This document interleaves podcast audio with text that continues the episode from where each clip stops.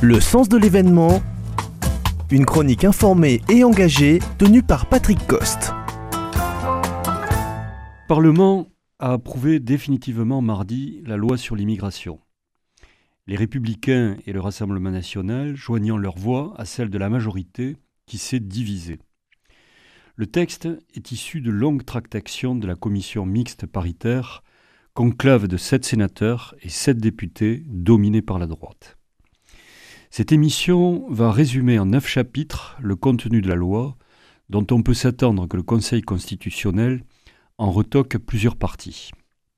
Premièrement, régularisation des travailleurs étrangers dans les métiers à tension. Les préfets auront le pouvoir discrétionnaire d'accorder des titres de séjour d'un an à ceux ayant résidé en France pendant au moins trois ans et travaillé pendant au moins douze mois sur les vingt-quatre derniers. Les étrangers déjà condamnés ne pourront pas bénéficier de cette régularisation. Deuxièmement, expulsion facilitée des étrangers condamnés. Les migrants condamnés pour des délits ou crimes graves, tels que les violences intrafamiliales ou contre des élus, pourront être expulsés plus facilement. Troisièmement, rétablissement du délit de séjour irrégulier. Une amende de 3 750 euros est fixée pour ce délit. Quatrièmement, quota d'immigration fixé par le Parlement. Un plafond pour le nombre d'étrangers admis sur le territoire est prévu pour les trois prochaines années. Il est probable que ce texte soit retoqué par le Conseil constitutionnel un quota ne peut pas être attribué au droit d'asile. Cinquièmement, déchéance de nationalité pour certains binationaux.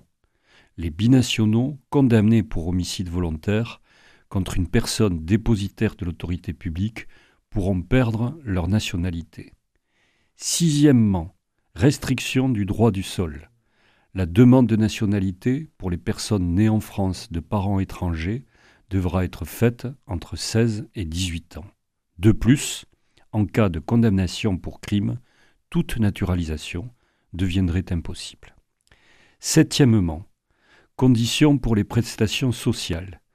Des délais sont fixés pour accéder aux, allocations familiales ou à l'allocation personnalisée d'autonomie, variant de 5 ans pour les non-travailleurs à 30 mois pour les autres.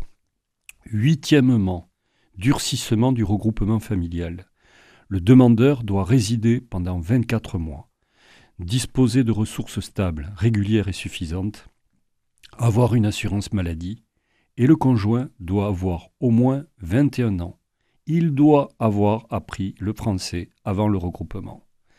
Neuvièmement, l'aide médicale d'État est maintenue. Son retrait pour les sans-papiers était un enjeu majeur pour la droite mais il est resté dans le texte avec une réforme promise pour début 2024.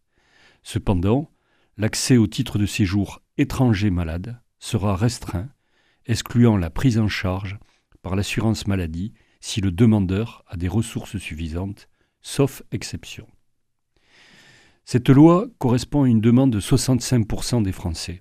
Il faut avoir en tête que sur le plan démographique, le taux de natalité est de 1,7 par couple, ce qui indique un non-renouvellement de la population française ainsi que son vieillissement.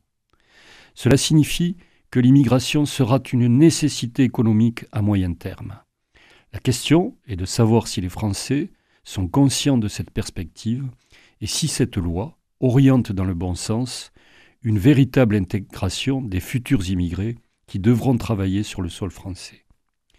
L'équilibre à trouver entre les vagues migratoires à limiter et qui ne cesseront d'arriver et l'intégration nécessaire d'une immigration utile n'est sûrement pas parvenu à son stade ultime avec cette loi.